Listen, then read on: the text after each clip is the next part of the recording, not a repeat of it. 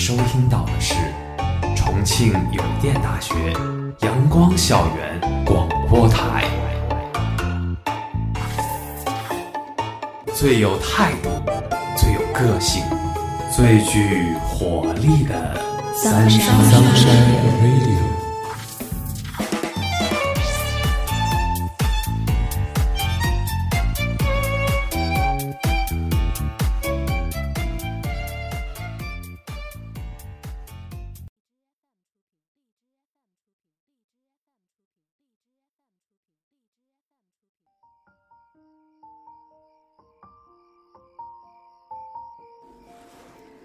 各位亲爱的听众朋友们，大家下午好，欢迎收听今天的阳光校园广播台，我是主播夏至，我是主播吴言。我们今天的节目是生与活。有人说，条条大路通罗马，这是告诫我们，通往成功的道路有很多，不必拘泥于一条路上。也有人说。而有的人生来就在罗马，这体现出有些人本就拥有的条件，甚至可能是很多人穷尽一生的努力才能得到的。境遇不同，阅历不同，高低落差之间，究竟是生存还是生活，我们便可窥见一斑。今年十月，时隔三个月没有更新的何同学发布了一期视频。标题是我做了苹果放弃的产品，截至目前播放量超过一千七百多万，仅在发布当日就获得 B 站全站排行榜第一名。视频里，他自制了一张苹果没有做过的神奇桌子，只要你把手机放到这张桌子上，无论在哪里都能实现无线充电。视频结尾。何同学帮升降桌品牌乐哥打了广告，一个月后，这条视频的播放量就高达一千七百多万。与此同时，还诞生了一个新的计数单位，一盒等于五点五亿。因为第二天股市开盘，乐哥的市值就飙升了五点五亿，而根据各路自媒体推测。何同学一条视频报价就高达五百万左右。看到这里，谁不会流下羡慕的泪水？又有谁不想成为何同学呢？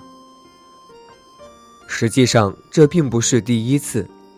北京邮电大学电信工程及管理专业的何同学，知名度和影响力早在2019年就有体现。2019年6月。彼时正值大二的何同学一夜爆红，他发了一条关于五 G 的视频，名为“有多快，五 G 在日常使用中的真实体验”。其他人讲五 G 都绕不开各种复杂的技术名词，而何同学却直接展示了五 G 网速的使用体验，普通人也能看懂。更可贵的是，何同学还站在四 G 的角度上。预测了五 G 的未来。视频结尾有这样一句话：“也许当我五年后再看这个视频，会发现速度其实是五 G 最无聊的应用。”何同学这条视频在当时的数码博主中实属独树一帜。更重要的是，他还踩在了五 G 推广的风口上，一夜之间。各路官方媒体乃至央视都争相转发，这就是何同学第一次出圈。因为这条视频，他被大众熟知，一脚踏入百万网红俱乐部。而如今，何同学的粉丝量已高达八百八十多万。何同学不仅有才华、形象好，还毕业于一所“二幺幺”学校——北京邮电大学。随后，何同学还曾登上央视节目《开讲了》和共青团主办的青年大学习。不仅如此，在2021年2月，何同学还与苹果公司 CEO 库克进行了专访。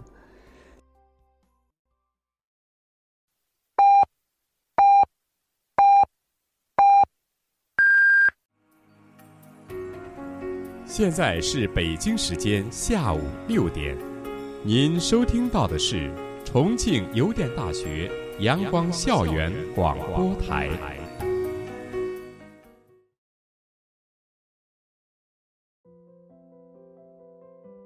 借网友的评论，何同学就是非常有排面。这个近乎完美的少年，未来自然是充满希望。十月二十号，《人民日报》又发布了何同学访谈的视频，视频下方有着几千条评论，无一例外都是夸赞何同学的未来之星，人们的骄傲。可是热度最高的那条热评却是这样说的。人民日报让我们看到了何同学，我们在大猛子身上看到了自己。有所了解的人自然心领神会，不了解的人不禁要问：大猛子是谁？同样为2021届毕业生，毕业于土木工程的大猛子也渐渐为人们所熟知。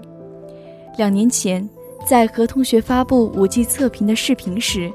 大猛子正式进入土木工程专业两年，同样也对未来充满希望。他本来想当警察，但在家人的劝说下，还是决定去从事土木工程相关工作。据家人、老师、长辈说，土木不仅高薪，还好就业。大猛子觉得，既然大家都这么说，那这个选择当然没什么问题。老家里那帮开高级轿车、住着漂亮房子的，不也是干土木工程的吗？根据日常见闻，对土木工程，猛子充满了敬意。他一边幻想着成为体面的工程师，一边在校园里认认真真的学习。然而，生活不止诗和远方，还有眼前的苟且。网上早已充斥着对土木工程的吐槽声。环境恶劣、简单枯燥、加班时间长，但由于巨大的信息差与信息的滞后性，现实里许多人依然沉浸在二十年前的印象里。土木工程是朝阳产业，学习它仍然可以迎娶白富美，走上人生巅峰。经过两年多的大学生活，大猛子或许听到了外界汹涌的劝退声。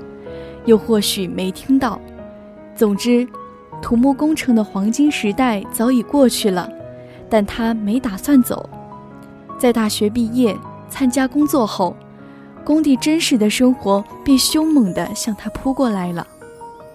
参与工作的大猛子开始利用自媒体分享自己的生活。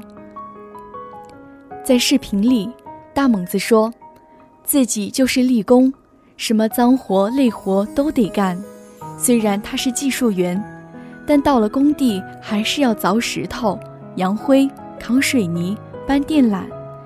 每天六点起床上班，眼睛都睁不开。而到了每天晚上十点下班，伴随他的只有一辆摩托。那辆车跑得不快，有时还会在半道上出故障。但他还是给这辆摩托车找了个优点。我那摩托车的照明灯特别亮。在他的视频里，我们能看到的不只是他的点点滴滴，更多的还能窥见土木人的日常生活。凭借工地微薄的工资，很多工地事实上是难以糊口的。除了记录自己，大猛子还记录了许多工地上的其他普通人。这里有头发都白了，但还在工地里干活；中午蹲路边吃白菜土豆配米饭的老大爷；这里有自己上阵铲泥扬灰，头上衣服上都蒙了一层白灰的小包工头；这里还有每天开着电动三轮小货车，在清晨无人的公路上飙车的老大爷。他们为什么不离开？不是因为热爱。仅仅是因为无路可退，家庭的重担就像一座大山，沉甸甸的压在他们的肩膀上。猛子很担心，因为他仿佛能从这些人身上窥见自己的未来。在 B 站，猛子给自己的认证是知名搞笑 UP 主。其实，大猛子从来没有刻意搞笑，他的生活本身就透露着荒诞的色彩。更让人难过的是，大猛子在视频里透露的远不是工地生活的全部。尽管他总会在视频开头说：“我是大猛子，不会跑路的大猛子。”但大家都看得出他的口是心非。工地生活意味着风雨兼程。大猛子老说，建议把土木工程改成风雨工程，因为天天都要在风里雨里顶风顶雨的干工程。工地生活意味着危险重重。有一天，大猛子在工地上走路。没想到一不小心就掉进两米深的下水道里，腿磕了，腰磕了，脑袋也磕了。但被救上来之后，他只能回宿舍洗个澡，因为下午还要接着上班。人们也许会想，大猛子这么辛苦，一定挣得很多吧？可惜并不是这样的。他现在是实习生，因为啥也不会。所以月薪只有五千。工作一年，如果能转正，加上补贴和绩效，也才只能拿到一万。所以，几乎所有的视频最后，大猛子都会有一个劝学时间，劝大家该考公考公，该考研考研，该好好读书就好好读书，不然就得去工地变成下一个大猛子当苦力。同样为二零二一届毕业生，何同学今年二十二岁，在视频里总是阳光帅气，总是戴着一副黑框眼镜，操纵一台笔记本电脑，说着一口流利的英语，俨然一副精英少年干练的模样。视频里的大猛子总是灰头土脸，头戴一顶红色大头盔，抽着一支看不见的香烟。操着一口浓重的东北腔，被网友亲切地称为“猛叔”“猛大爷”，俨然一副中年人历经沧桑的模样。猛子不说，谁能想到他才二十三岁？这种强烈的反差让很多人感觉五味杂陈。不少青年大学生也在他们的身上感受到了人生的落差。面对大猛子的生活现状，有网友说：“混成这样，就是因为学历不够硬。”可大猛子说：“现在这个行业都是这样，除非特别厉害的学校，否则985、211的研究生来了工地一样当苦力。”大猛子还说：“三千块钱招不来一个农民工，但三千块钱能招来一个大学实习生。”在衰落的大环境面前，个人努力完全不值一提。为什么那么多人会把何同学和大猛子拿来做对比？不可否认，大猛子和何同学都很有才华，但这两种人生确实不一样，甚至差距大到有点扎心。何同学名校毕业，父母高知，买得起各种高科技产品。何同学被媒体频频点赞，与民企高管直接对话，一条条视频一夜爆红。而这与大多数普通人无关，他的能力、他的家世、他的运气，无论哪一样拎出来，都是普通人难以凭努力企及的。相比之下，大猛子的人生才是很多普通人的写照。那个每天早上六点眼睛都睁不开。但还要去上班的人是谁？是大猛子，也是每一个普通人。那个每天加班，到了月末一看工资根本就不够花的人是谁？是大猛子，也是每一个普通人。那个生活艰难，但仍在强颜欢笑的人是谁？是大猛子，也是每一个普通人。很多人爱大猛子，其实也是心疼和大猛子一样的自己。一个受困于现实生活中的自己，一个身负重担的自己，一个仿佛只是为了生存而工作的自己。很多人喜欢何同学，其实也是向往何同学那样畅通无阻的生活，渴望能够为热爱而活，希望能够不只是为了生存而活。了解到何同学和大猛子后，也有人会问：两人都是应届毕业生，谁更能代表当下年轻人呢？事实上，无论是在大雅之堂进行着前沿科技研究的何同学，还是接地气的大猛子，他们都只是现在年轻人某个方面的缩影。一方面，我们会在看了何同学科研成果后热血沸腾，感慨于科学技术的飞速发展，自己也想要投身于这样的研究之中，为祖国出一份力。然而，即便是优秀如何同学，在所谓精彩的生活之外，他也无可避免的要接受生存的压力。换句话说，他也要参与内卷。现在是学习上，未来是工作上。就像法国哲学家丹尼斯·狄德罗一样，18世纪他收到了一件礼物，是朋友送的一件酒红色睡袍。质地精良，做工考究，狄德罗心里如同吃了蜜糖一样开心。他哼着小曲，穿着华贵的睡袍，在家里四处闲逛，可突然觉得家具的风格有点不对劲，地毯的针脚也粗得吓人，看哪都不顺眼，看哪都别扭。于是，为了与睡袍配套。家里旧的东西都换成了高价位的档次，可全部翻新之后，他还是觉得不舒服。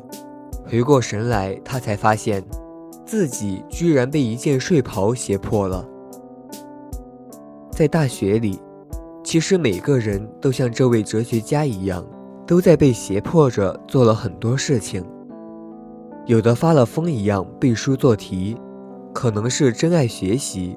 更可能是想拿奖学金、想保研，就必须赢过其他人。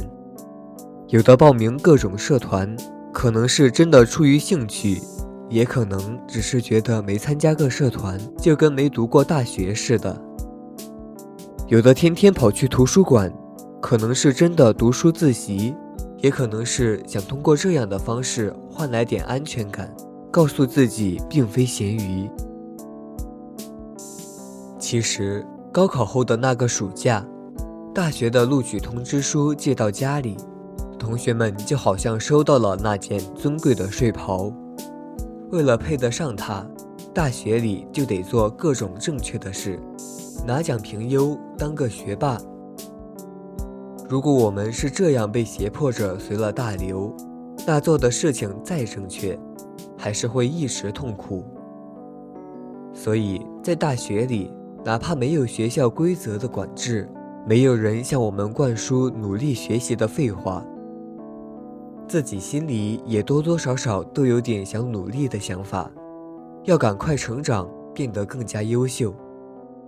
可偏偏存在那么一套衡量大学生的主流标准，当我们一进来，他就说：“嘿，新生，告诉你，你在大学要这样过才有意义。”他告诉你一堆正确的目标，告诉你优秀的学长学姐就是这样，要想变得和他们一样，就做他们做过的事情。这套标准潜移默化地影响了很多人。通过类似于大学要做的二十件事情这种条条框框，扼杀一个少年本来可能发生的野蛮生长。这个主流标准好像一套万能模板。告诉你，按照这套模式走下去，就能复刻出一个优秀的人。但如果它真的有用，为什么优秀的人永远都是少数呢？如果它真的是人间正道，为什么坚持下去会这么痛苦呢？这套主流标准把一个人的主动努力变成了被动的迎合。自己当初满心欢喜的来到大学。野心勃勃，规划了一堆要做的事情，如今都被逃不掉的水课、推不脱的社团例会和无聊的班级活动淹没了。自己的大学计划没成型，反而天天都被各种事情倒追着暴打一顿。很多躺在寝室无所事事的人，本来并不想当咸鱼，他们只是莫名其妙的被强加在头上的主流标准压趴下了。想做的事情没时间做，随大流和人竞争又卷不赢，不知道问题出在哪里，只是认为自己能力不行。即使是排位靠前的小学霸，也并不见得多快乐。就好像那个睡袍的故事，如果你自发的给家里换了新家具，新气象会让你心情畅通；但如果是被那件睡袍胁迫着做，那就算摸着新沙发的真皮，心里还是忍不住的想骂人。让人们陷入焦虑的，除了这些，还有身边一个比一个卷的同学。本来均分八十都能拿的奖学金，卷着卷着就成了九十分的天下。本来都不想去的水课，但为了平时成绩，举手回答问题都一个比一个积极。要求写三千字的课程报告，有人写了八千字，参考文献比有的人正文写的都长。想拿到大家都在抢的东西，就得和他们一起使劲卷。另一方面，我们也会在看了大猛子分享日常点滴的视频后陷入沉思，也同样会发现自己生活的艰辛与苦痛。有位网友说：“人人都想成为何同学。”但人人都是大猛子，何同学是大多数人的理想状态，但在现实里，大多数人都没能成为理想的自己。十个年轻人里有八个是大猛子，只有两个人是何同学。然而，曾经信息不发达的时候，八个大猛子有三个以为自己是何同学，有三个认为自己能成为何同学。只有两个清醒认识到自己就是大猛子。现在不一样，大猛子很早就知道了自己就是大猛子。这种清醒虽然很痛苦，但未必是坏事。大猛子展现的人间疾苦，才是世界最普遍的情况。越来越多的年轻人爱看大猛子，就是因为他真实，又或者是看见了自己。然而。大猛子的视频展现给我们的，不仅有人间疾苦，也有普通人对梦想的坚持，有普通人对生活的热爱。说完“三千块招不来农民工，但一定能招到大学生”这句话后，他又说了一句：“因为那些用三千块钱招来的大学生，都和我一样，是怀揣着梦想来到工地的。”什么是梦想呢？梦想就是。看清了生活的真相，依然对未来充满了希望。还有一个清晨，猛子五点多就从床上爬了起来，结果那天天气特别好，天特别蓝，还飘着一团团如棉花一般的淡积云。猛子当时就被陶醉了，用着朴实的话赞美着眼前的美景，弹幕里也飘过一行字：“土木人的浪漫。”罗曼·罗兰曾说：“世界上只有一种真正的英雄主义，那就是在认清生活的真相后，依然热爱生活。生活的真相是什么？它到底有多么残酷，才会让有些人在了解生活以后望而生畏，望而却步？世界这样大，每个角落都充斥着各种各样的人。”但英雄屈指可数，可想而知生活本质的残酷，更不用说在了解生活以后还能热爱它。除了在面对死亡时人人平等以外，在被赋予生命、发出第一声啼哭时，上天给了我们第一次如此纯粹的平等，它让我们以一种同样的姿态来面对以后精彩各异的人生，来面对自己选择的生活。大家都有着同样的起点，每个人从出生到有意识开始生活。有些人已经被生活的浩瀚吓倒，选择听天由命、顺其自然、平庸的离去；另一些人勇于驶入生活之河，却被起伏的波涛打入河中，或挣扎的离去，或辉煌的离去。剩下的几乎屈指可数的少部分人选择顽抗，到达终点，平静的离去。同样的终点，平静的到来，平静的告别。这样的人才充斥着英雄主义。能做到平静告别的，他的一生肯定不会是在平静中度过。他平庸过，挣扎过，但却依然不曾放弃。每个人的生活都不可能是一帆风顺，人生不如意事十常八九。也许今世为人，你在抱怨的你的背景、财富、关系不如人，但上天却给了适应于每个人的不同的苦难。这也正是所谓的平等。既然你选择了放弃，就别抱怨；既然选择了坚诚，就只管前行。至于英雄主义，应该是在饱受磨难以后的泰然处之。面对折磨之后的风轻云淡，在认清生活的真相后，还能以崇高的热情去热爱它。通俗的讲，生活虐我千万遍，我待生活如初恋，这也正是英雄主义的核心所在吧。但即使明白，又有几人能做到如此？在经受苦难的一波波打击与摧毁下。依然不痛不痒，很难很难。当李白坚信仰天大笑出门去，我辈岂是蓬蒿人？宣告天生我材必有用，千金散尽还复来，却被朝廷一次又一次拒绝，甚至遭受了告金还乡的屈辱。他是何等的落寞，忍受着举杯邀明月。对影成三人的孤寂，我歌月徘徊，我舞影零乱的孤独，发出了蜀道之难，难于上青天的感叹。但他依然没有放弃，还是苦笑着说：“长风破浪会有时，直挂云帆济沧海。”但是命运就是如此的充满戏剧性。一向不认命的他，最终知道长风破浪。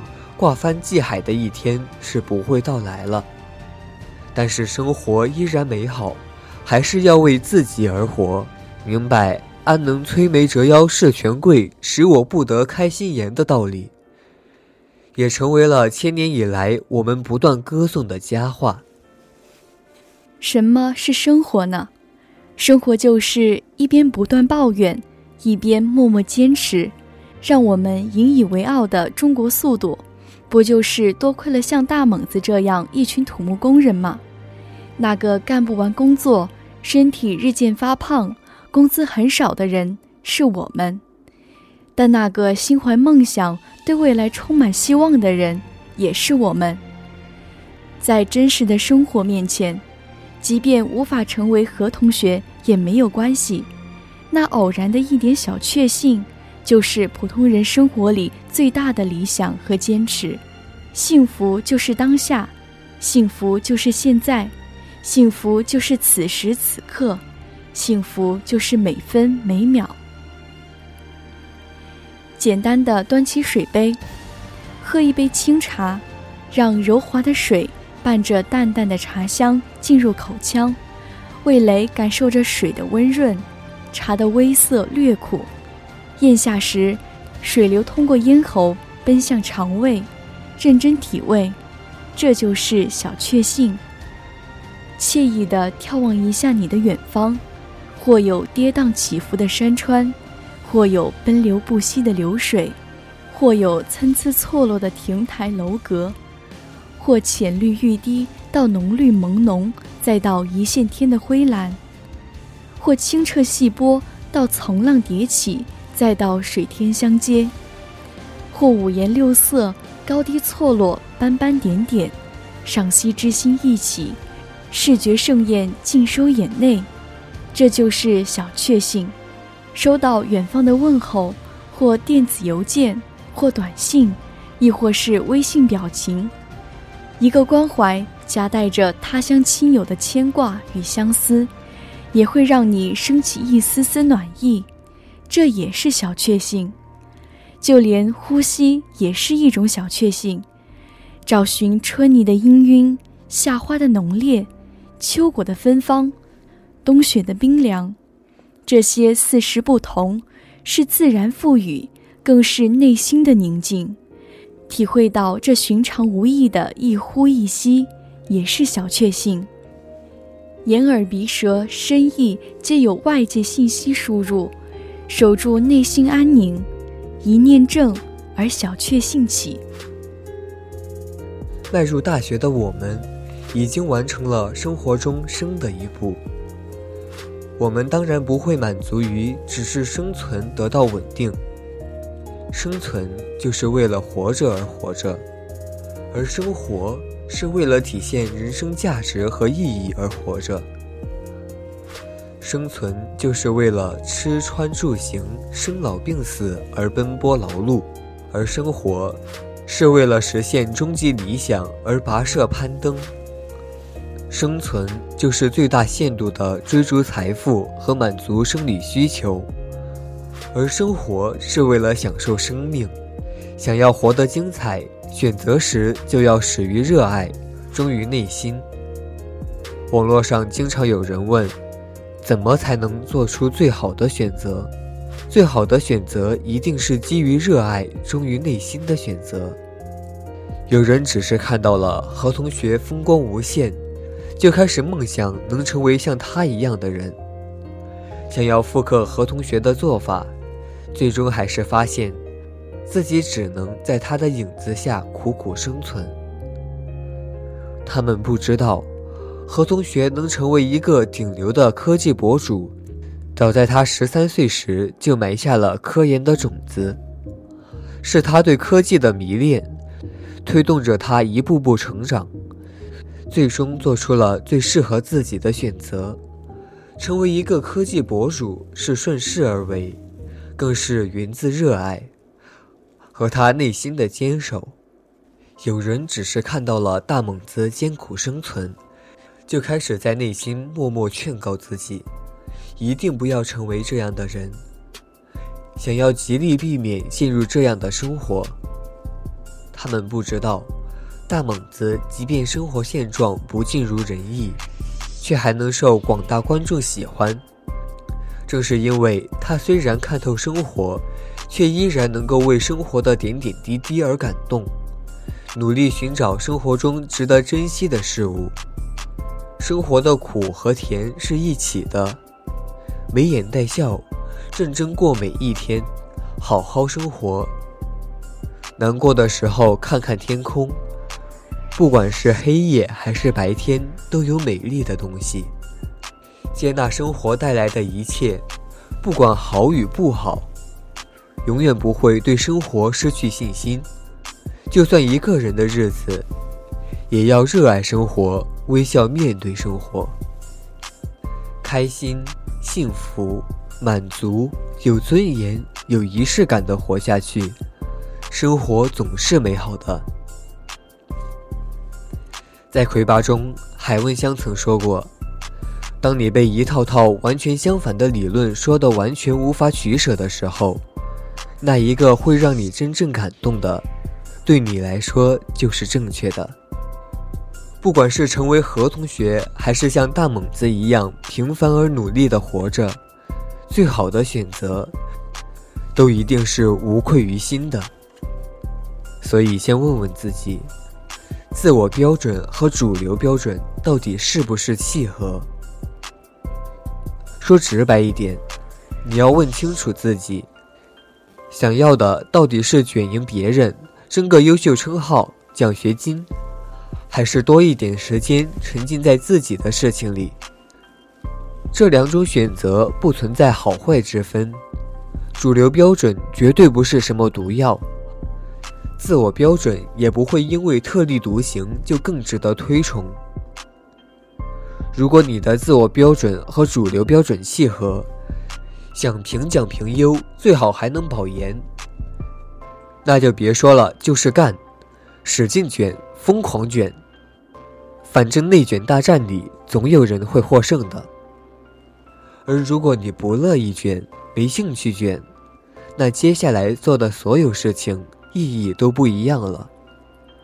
你泡在图书馆，翻阅一本本书籍，不是因为想要在期末混个好成绩，而是真的想知道其中道理。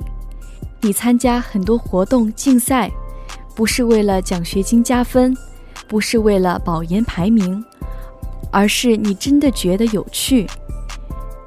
你克服懒惰，在高中一样早起，但把你从床上拽起来的不是压力。而是期待中未来闪闪发光的自己。尽管存在那样一个看不见的主流标准，但大学的自由就在于没人强求你迎合标准。你可以参加绩点的内卷大战，也可以按照自己真正的想法，根据自己的规划执行下去。不要因为大家都去做这件事，你不做就心里发慌。这种自由本身就是最珍贵的馈赠。如果不知道怎么选，那就都去试一试。如果你还在纠结应该做出怎样的选择，就不要妄想复制别人成功的路径，而要问问自己，自己热爱并擅长的领域在哪里。要知道，任何一个领域，只要做到极致，都能取得巨大的成功。但这需要持之以恒的坚持，而热爱就是你坚持下去的动力。如果你还不知道自己热爱什么，那就找准几个领域多去尝试，在尝试的过程中，你就能慢慢找到最适合自己走的那条路。年轻人迷茫是尝试，不迷茫才奇怪。年轻就应该多去尝试。不需要急着做选择，就像考试一样，我们经常会因为选 A 还是 B 的问题纠结很久。但是人生不是考卷，没有标准答案。也希望拼搏在人生道路上的每一个你，都能放过自己，不要纠结于 A 还是 B 了。尽管放手一搏，也许就会收获惊喜。新华字典的附录里有这样一段话。张华考上了北京大学，李平进了中等技术学校，我在百货公司当售货员，我们都有光明的前途。我们可以羡慕何同学的精彩生活，也可以感慨大猛子的艰辛不易。而无论我们是哪种人，都请牢记：脚踏实地，仰望星空，基于自己的内心与热爱，接受自己的现状。努力奋斗，始终保持昂扬的斗志，面对生活的滔天巨浪，生的稳定，活得漂亮。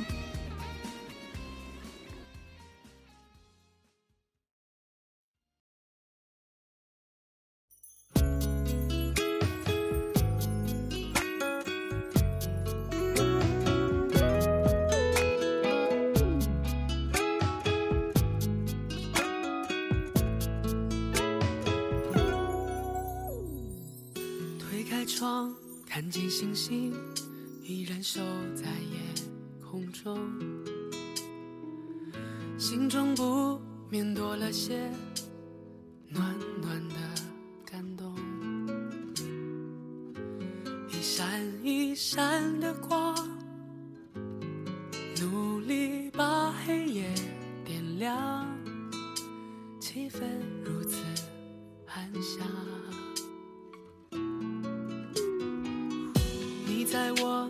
生命中，是那最闪亮的星，一直在无声夜空守护着我们的梦。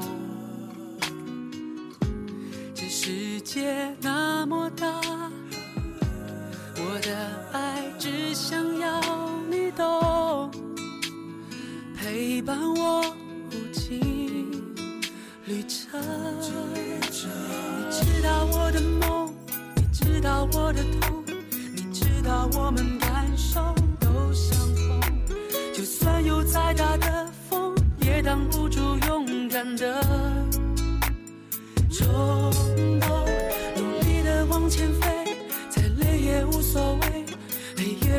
的光芒。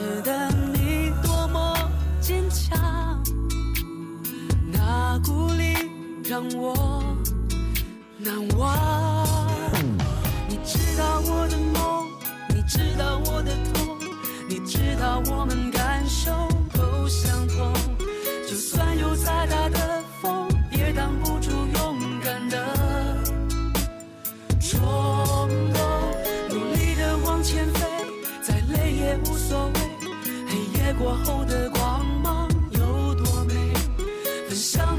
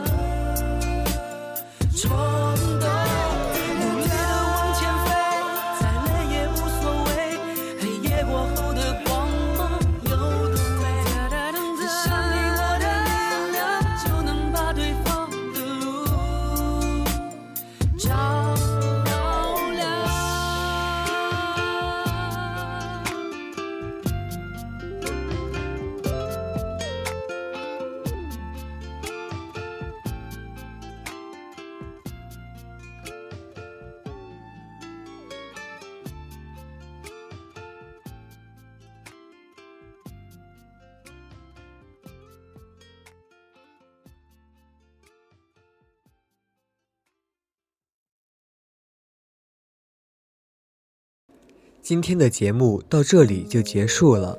我是主播吴言，我是主播夏至。如果你想收听我们的更多节目，欢迎在荔枝搜索电台、重庆邮电大学阳光校园广播台。如果你有更好的意见或者建议，可以在新浪微博搜索重庆邮电大学阳光校园广播台。或者关注我们的官方微信公众号重游阳光校广重庆邮电大学阳光校园广播台更多精彩等你来。